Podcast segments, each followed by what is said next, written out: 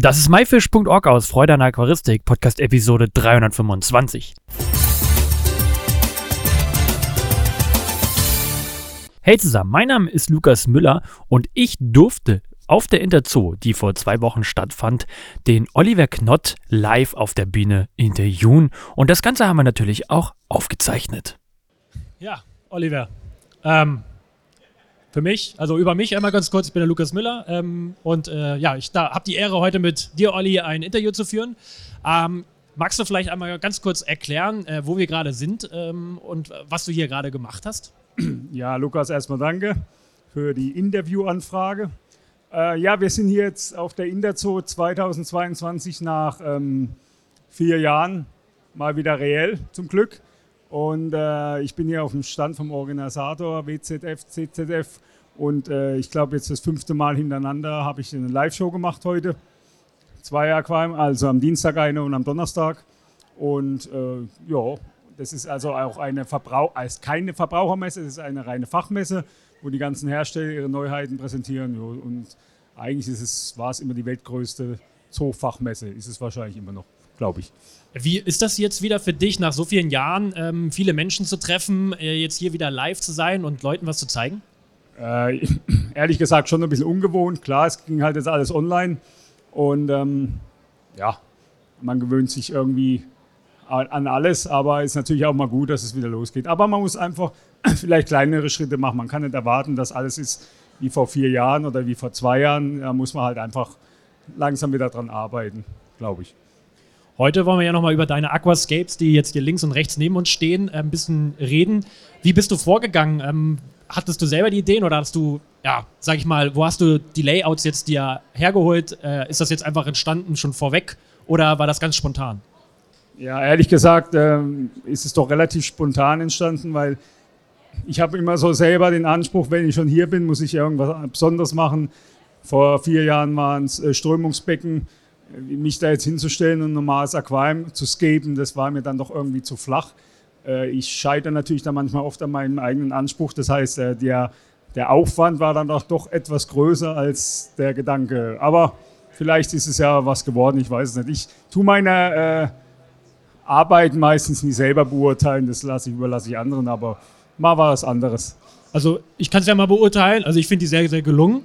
Aber magst du mal erzählen, was ähm, für, für die Zuhörer zu Hause am Ende, wenn sie sie hinterher anhören, oben sind ganz viele Pflanzen. Was hat es damit auf sich? Die sind ja gar nicht im Wasser. Ja, also im Prinzip war die Idee, einen, einen vertikalen Garten im Haus oder im, im, zu Hause mit dem Aquarium zu kombinieren. Das heißt, ich habe ein, ein offenes Aquarium und eine Rückwand, wo ich äh, Schalen drin habe, die bewässert sind wo äh, hinterm Aquarium stehen. Da ich hier auf der Messe keine Rückwand habe, habe ich praktisch eine Rückwand ans Aquarium geschraubt und dann halt praktisch diese, diese Hydroponik-Schalen installiert. Das ist so die Idee.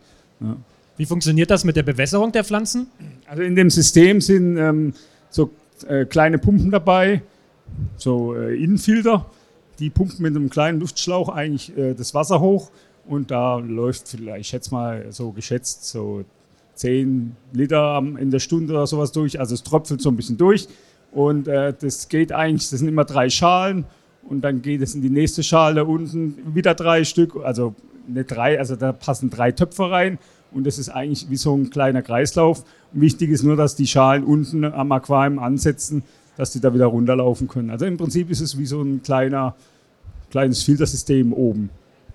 Okay, und ähm, was hast du jetzt hier bei den beiden Bodengründen? Man kennt das eigentlich aus der Aquascaping-Szene. Man nutzt oft Säulbodengrund. Was hast du jetzt hier benutzt? Ja, in dem Fall habe ich äh, braunen und schwarzen Kies genommen, weil ich schon Wasser reingemacht Also normalerweise gehe ich ja vorher leeres Aquarium, ähm, Säul oder sowas, Aqu also Scape reinmachen, dann äh, Pflanzen, dann das Wasser. Aber weil hier natürlich auch diese Rückwand irgendwo schon drin oder weil ich zeigen wollte, wie das funktioniert mit dieser Pflanzenrückwand, habe ich Wasser schon drin gehabt. Das ist sehr ungewöhnlich, auch für mich. Und äh, wenn ich da jetzt Säure reingemacht hätte, hätte dann wäre natürlich das Aufwühlen wahrscheinlich, die, ähm, wäre das nicht so klar gewesen. Deswegen habe ich diesmal Kies genommen. Ich würde selber jetzt, wenn, wenn, ich, wenn ich solche Pflanzen nehme, doch versuchen, Zoll zu nehmen, weil der halt nährstoffreich ist und das Wasser ein bisschen äh, weicher macht und natürlich die Pflanzen besser wachsen. Also würde ich jetzt empfehlen. Heißt es, es ist einfach besser, ähm, wenn, wenn, schon Wasser drin ist, wirklich einen anderen Bodengrund statt Zoll zu nehmen, weil die Pflanzen den, sich dementsprechend besser dran festhalten können? Ja, also es, es geht auch mit Säulen. Man muss halt sehr äh, bedacht vorgehen. Natürlich äh, hat, der, hat der Kiesen eine andere Dichte. Es ist einfacher. Es geht auch mit Säulen, ähm, aber mit Kies ist es einfach einfacher. Es ist einfacher sozusagen. Deine Pflanzenwahl in den Aquarien, waren die auch relativ spontan oder auch schon vorweg äh, durchdacht? Also das linke, wenn man jetzt davor stehen würde, die waren eigentlich relativ einfach zu wählen. Da ist halt so übliche Zimmerpflanzen, Fahne, ähm, EFO-Tut habe ich jetzt nicht, Bromeen. Also alles, was man so zu Hause sich hinstellen kann und überall zu Kauf gibt, das war eigentlich schon immer in meinem Kopf, weil das ist so ein bisschen tropischer Garten, so ein hängender Garten mit allen möglichen tropischen Pflanzen. Das sind ja eigentlich alles Tropenpflanzen, die Zimmerpflanzen. Und äh, die rechte Sache ist dann eher spontan entschieden worden, weil äh, da ist dann wieder mein, meine Kreativität dran schuld, weil ich sage, ich will zwei gleiche Sachen machen. Und äh, da habe ich dann halt andere Sachen genommen, sprichwörtlich. Äh, auf der linken Seite haben wir keine Beleuchtung bei den oberen Pflanzen und auf der rechten Seite schon. Was hat es damit auf sich? Das ist eher Zufall. Also die, das linke Aquarium ist ein Komplettsystem, 90 cm, 45 hoch, 60 tief. Da ist die Lampe dabei. Und ähm, äh, also da ist ja eigentlich keine bepflanzte Rückwand dabei. Deswegen, die war da dabei, die habe ich dann draufgesetzt, dass man das besser sehen kann. Und äh, da wollte ich dann nicht zu viel Technik draufhauen. Und äh, rein theoretisch, wenn du das in einem normalen Wohnraum hast, wachsen die Pflanzen eigentlich auch ohne. Also wenn du eine normale Zimmerpflanze bei dir zu Hause stehen hast, da hast du ja keine Lampe drüber. Und es wächst eigentlich auch ohne. Und deswegen ist es in dem Fall mit der Originalbeleuchtung vom Aquarium und rechts ist es eigentlich, sind, äh, sind das die Hydroponik-Systemlampen, die bei diesem System dabei sind. Da wiederum reicht es eigentlich auch aus, die zu nehmen, anstatt die Originallampe, weil die Pflanzen, die ich da gewählt habe, eigentlich äh, mit dem Licht zurechtkommen. Also ist einfach nur mal zwei verschiedene Kombimöglichkeiten. Äh, Nochmal zurück zu den Scapes und das Innere, das Hardscape. Ähm, magst du einmal kurz erklären, was wirklich das Hardscape ist und welches Hardscape du verwendet hast? Also links habe ich äh, schwarze Lava genommen und äh, Flusswurzeln. Die Flusswurzeln haben natürlich den Vorteil, dass sie äh, zum Großteil nicht schwimmen. Die lassen sich ja da unter Wasser gut anwenden.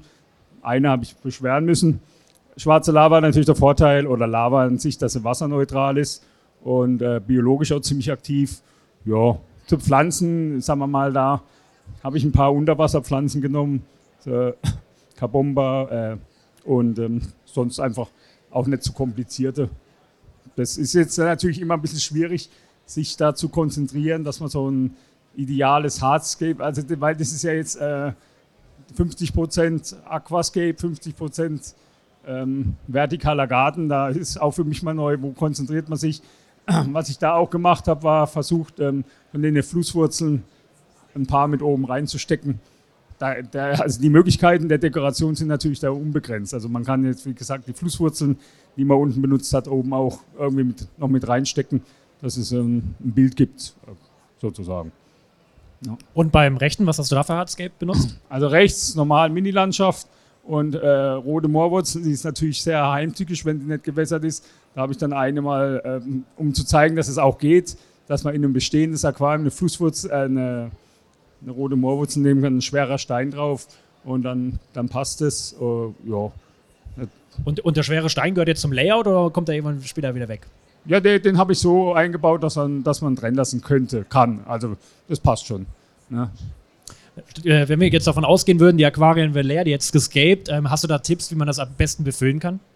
Also wenn sie leer waren noch. Genau. Also wenn du sie gerade gescaped hast, aber noch ja. kein Wasser drin war. Ja, ja klar, dann kommt es natürlich auf die Geschwindigkeit an. Ne? Also wenn man, das ist ja auch immer hier so bei der Messe ein bisschen schwierig, dass äh, wenn man nicht die Zeit hat, dann versucht man da so schnell wie möglich das Wasser reinzumachen. Das ist immer so, man, was weiß ich, man hat zwei, drei Stunden sein Aquarium eingerichtet, sich Mühe gegeben, also ich überspitze es jetzt mal, und dann äh, will man zehn Minuten das Wasser drin haben, das würde ich echt äh, mal vergessen. Entweder nimmt man einen langen Schlauch und tut ihn ganz leicht aufdrehen oder man nimmt größere Eimer, tut einen kleinen Schlauch rein, tut das Wasser raus, reinlaufen lassen. Einfach dass das Wasser langsam von unten nach oben aufsteigen kann. Man kann es auch noch ein bisschen äh, mit, Papier, mit so Küchenpapier covern.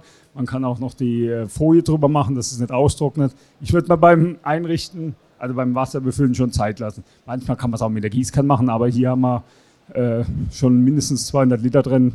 Es dauert halt dann ein bisschen.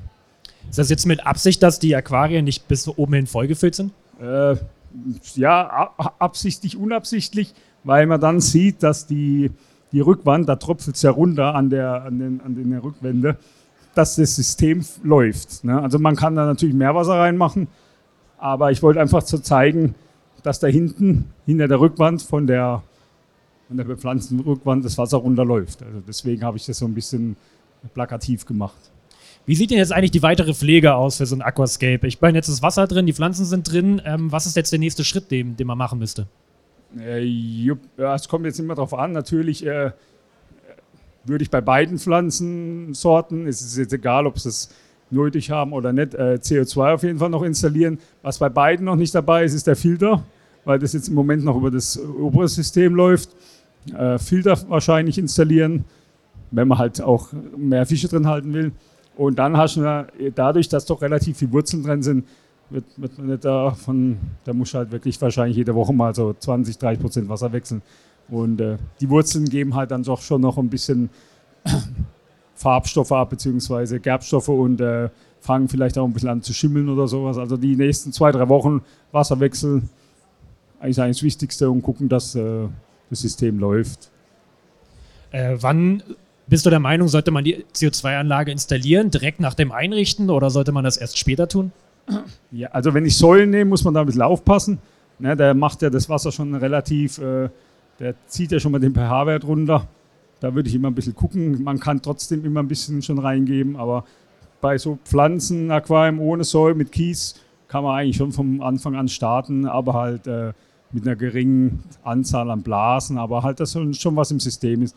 Pflan Wasserpflanzen, es kommt ja darauf an, das sind ja nicht nur Wasserpflanzen, sondern die meisten sind ja äh, über, Wasser, äh, über Wasser gezogen. Die brauchen ja sowieso ein Weichen mit dem Umstellen, aber CO2 an sich ist ja eher meistens unterversorgt, an, also viele haben ja keins.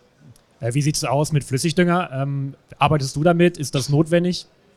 Ja, also äh, der, der, also wenn man jetzt zum Beispiel wenig Fische drin hat, wenig füttert, wenig äh, Nährstoffe reinkommen, ist der Unterschied schon extrem groß und je nachdem, was man für Wasser hat, auch.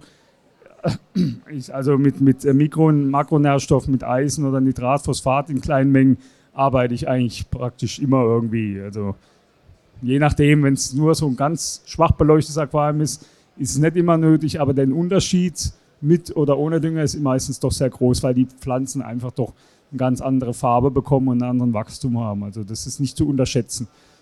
Welche Fische kann ich denn jetzt hier in diese Aquarien reinsetzen? Ist es denen egal mit dem Layout oder hast du da immer bestimmte Vorlieben, äh, was du jetzt da einsetzen würdest? Ja gut, es ist natürlich jetzt prädestiniert alles, was ich gut verstecken kann. Ne? Ähm, da kannst du alles, kleine Salmler, kleine Barben, Garnelen von mir aus. Wenn, du, äh, wenn man das nicht so hoch auch füllt, ist es auch äh, nicht so gefährlich, dass irgendwas raushüpft. Also da ist man sehr flexibel, wie gesagt, weil es dadurch, dass es 60 cm Tiefe hat, doch ziemlich viel Volumen hat. Also das ist, da kann man einiges Zwergbundbarsche, ja, da ist eigentlich einfach sehr viel möglich. Zurück zu den Pflanzen, muss man da einen Rückschnitt machen im Laufe der Zeit?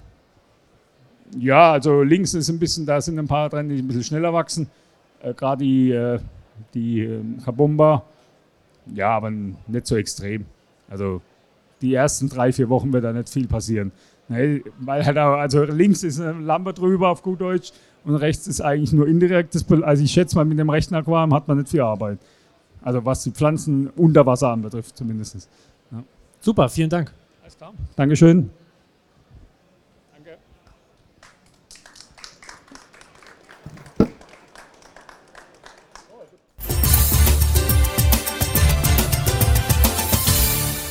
Das war myfish.org aus Freude an Aquaristik, Podcast Episode 325. Ich hoffe, du konntest alle Infos aus dieser Episode mitnehmen. Alle weiteren Infos zu dieser Episode mit Bildern und Links findest du wie immer unter www.my-fish.org slash Episode 325.